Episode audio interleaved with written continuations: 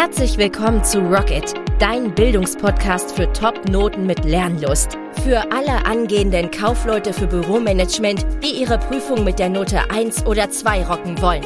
Egal ob informationstechnisches Büromanagement, Kundenbeziehungsprozesse, Wirtschafts-, Sozialkunde oder Fachgespräche. In den einzelnen Podcast-Folgen leitet dich der Grips-Coach Schritt für Schritt durch den Prüfungsrock'n'Roll-Dschungel, damit du dich entspannt fit machen kannst für deine Abschlussprüfung.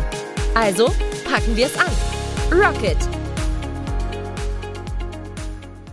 Hallöckes und herzlich willkommen bei Gripscoach TV. Ich bin der, genau, Gripscoach und heute geht es um die Multiple-Choice-Aufgaben über Kundenbeziehungsprozesse und die Frage, bist du fit genug für die Prüfung Kaufleute für Büromanagement? Das ist die Frage, denn du weißt ja, gerade Kundenbeziehungsprozesse ist ein mächtiger Prüfungsteil, der mit 30 Prozent gewichtet ist.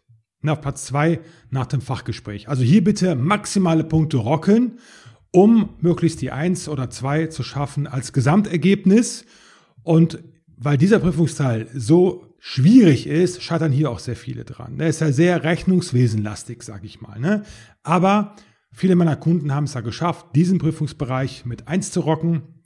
Zum Beispiel die Jana, die Gewinnerin der Gripscoach Challenge 2.0, die hat diesen Prüfungsteil mit 99 Punkten gerockt. Kannst du nachlesen auf der Landingpage, habe es hier, glaube ich, geschrieben, genau, challenge.gipscoachtv.de. Und wenn auch du die 99 Punkte schaffen willst, dann werde jetzt Challenger 3.0. Du hast nur noch bis zum 8. März Zeit dafür, denn dann endet die Challenge 3.0, die Anmeldung, und du kannst nicht mehr Challenger werden.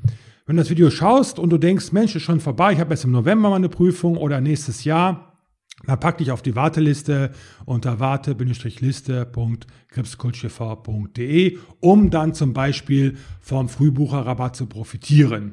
Wenn du sagst, passt nicht mein Budget oder ich möchte sofort anfangen zu lernen für gute Noten in der Berufsschule, dann hole das Lernungspaket lern-lust.gripscoachtv.de. Das ist sozusagen die stark abgespeckte Version der Challenge. Okay, sag mal, starten mal mit den Prüfungsfragen. Okay, Pass auf, setz dich hin, schnall dich an, ab geht die Luzi. Nenne zwei Nachteile bei der externen Personalbeschaffung. Zwei richtige Antworten. Erstens, der neue Mitarbeiter bringt neue Impulse.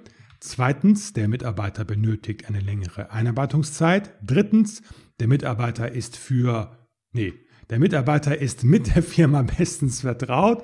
Viertens, die Personalbeschaffung verursacht höhere Beschaffungskosten. Oder fünftens, man hat immer eine wesentlich größere Auswahl. Dein Einsatz? 3, 2, 1, Bam. 2 und 4 sind richtig. Das bedeutet, der Mitarbeiter benötigt eine längere Einarbeitungszeit.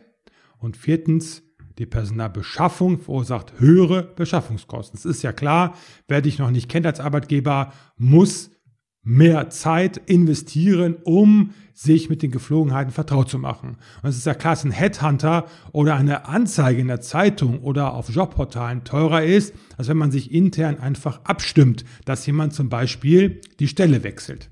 Frage, welche zwei Arten der Personalqualifizierung gibt es? Zwei richtige Antworten. Erstens Job Multiplication, zweitens Job Rotation, drittens Job Enlargement Viertens, Job Cutting. Fünftens, Job Building. Was denkst du, was davon ist korrekt? Drei, zwei, eins, bam. Zwei und drei, das heißt, es gibt eine Job Rotation und ein Job Enlargement. Den Rest gibt es überhaupt gar nicht. Rotation, da wechseln zum Beispiel zwei Arbeitnehmer ihren Arbeitsplatz, um zum Beispiel Monotomie zu vermeiden. Job Enlargement ist eine höherwertigere Tätigkeit, zum Beispiel, dass du aufsteigst von der Sachbearbeiterebene zu einer Führungsebene, zum Beispiel Abteilungsleiter, Teamleiter, Bereichsleiter, was auch immer. Ne? Und wie gesagt, genauer gehe ich darauf ein in der Challenge oder im Lernlustpaket. Das hier ist nur immer eine kleine Geschmacksprobe, eine Kostprobe meines Wissens und meines Könnens. So, weitere Frage, die ich für dich habe, ist, wer muss den Zuschlag in der Pflegeversicherung zahlen? Eine richtige Antwort. Erstens nur Frauen mit Kindern, zweitens Frauen mit Zwillingen, drittens alle, die kinderlos und 23 Jahre bzw. älter sind, viertens alle, die kinderlos sind und das 23. Lebensjahr nicht verendet haben oder fünftens jeder, der auch gesetzlich krankenversichert ist. Dein Einsatz? 3, 2, 1, Rocket. 3 ist richtig. Alle, die kinderlos und 23 Jahre bzw. älter sind. Jetzt die Frage an dich, Bonusfrage sozusagen. Wie hoch ist denn der Beitragssatz im Jahre 2022? Genau, seit Januar 2022 beträgt dieser 0,35 Prozentpunkte und wird nur vom Arbeitnehmer gezahlt. Korrekt. Hier gibt es keine Teilung zwischen Arbeitgeber und Arbeitnehmer. Nur Arbeitnehmer, die kinderlos sind und halt so alt, müssen diesen entrichten. Wie gut, dass ich Vater bin. Weitere Frage. Welche Aussagen zur Deckungsbeitragsrechnung, DBR abgekürzt, ist nicht korrekt? Immer bitte ganz genau die Frage lesen und zuhören. Erstens, ein negativer Deckungsbeitrag mindert das Betriebs- und Unternehmensergebnis. Zweitens, die DB-Rechnung gehört zur Teilkostenrechnung. DB steht für Deckungsbeitrag. Ne? Ich kürze das mal ab.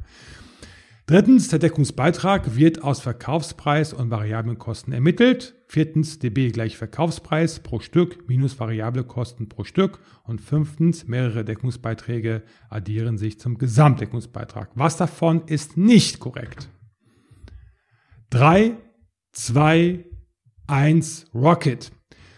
Richtig, genau. Erstens, das ist, der, das die falsche Antwort. Ich habe gefragt, nicht korrekt. Ne? Also, was nicht korrekt ist, ist, ein negativer Deckungsbeitrag mindert das Betriebs- und Unternehmensergebnis. Wir betrachten ja nur die Teilkosten und wir haben in den Teilkosten noch die Vollkosten. Und die Vollkosten bestehen aus welchen Kosten? Dein Einsatz? Genau. Fixkosten und variable Kosten. Genau. Und die DB-Rechnung behandelt nur die variablen Kosten. Also muss es ja nicht sein, dass das Betriebsergebnis sozusagen ins Minus rutscht dadurch. Aber wie gesagt, genau erkläre ich das in der Challenge oder auch im Lernungspaket. Frage, welche Aussagen zum Kaufvertrag sind korrekt? Erstens, ein Kaufvertrag kommt sofort mit der Angebotsanfrage zustande. Bei einem Kaufvertrag gibt es das Verpflichtungs- und Erfüllungsgeschäft, das war die Nummer zwei. Jetzt drittens, es gibt folgende Arten des Kaufvertrages. Bürgerlicher Kauf, ein- und zweiseitiger Handelskauf, Fixkauf. Viertens, der Kaufvertrag ist mit der Bestellung des Kunden abgeschlossen. Oder fünftens, ein Kaufvertrag kommt durch zwei übereinstimmende Willenserklärungen zustande. Hier habe ich jetzt nicht mit angegeben, wie viel davon richtig ist, aber ich schreibe ja, welche Aussagen zum Kaufvertrag sind korrekt. Also muss ja mehr als eine sein. Ne? Also immer auch ganz genau auf die Aufgabenstellung achten. Deswegen auch die Flexibilität hier jetzt in dieser Präsentation, weil ich möchte, dass du in der Lage bist, richtig zu lesen, um dann auch korrekt auf die Fragen oder Aufgaben antworten zu können. So, 3, 2, 1, Rocket. Schau mal, drei richtige Antworten. Und zwar zwei ist richtig, drei und fünf. Also richtig ist, beim Kaufvertrag gibt es das Verpflichtungs- und Erfüllungsgeschäft. Drittens ist auch richtig, es gibt folgende Arten des Kaufvertrages. Es gibt einen bürgerlichen Kauf, es gibt einen 21-seitigen Handelskauf und es gibt einen Fixkauf, völlig klar. Und fünftens ist auch richtig, ein Vertrag kommt durch zwei übereinstimmende Willenserklärungen zustande. Zum Beispiel bürgerlicher Kauf, wer sind da Vertragspartner? Genau, Privatperson, ne? Bürger und Bürger, genau. Auf alles andere, wie gesagt, gehe ich ein in der Challenge als auch im Lernungspaket. Dafür ist das Format ja jetzt hier nicht gedacht, dass ich alles verrate und alles erkläre. So, das war's. Wenn dir das Video gefallen hat, dann lass ein Like da und ein Abo. Und wenn du einen Podcast gehört hast zu diesem Thema, dann abonniere mich und lass eine 5-Sterne-Bewertung da auf Spotify und Apple Podcast. Ich wünsche dir viel Erfolg bei deiner Prüfungsvorbereitung und bis zum nächsten Mal. Rocket!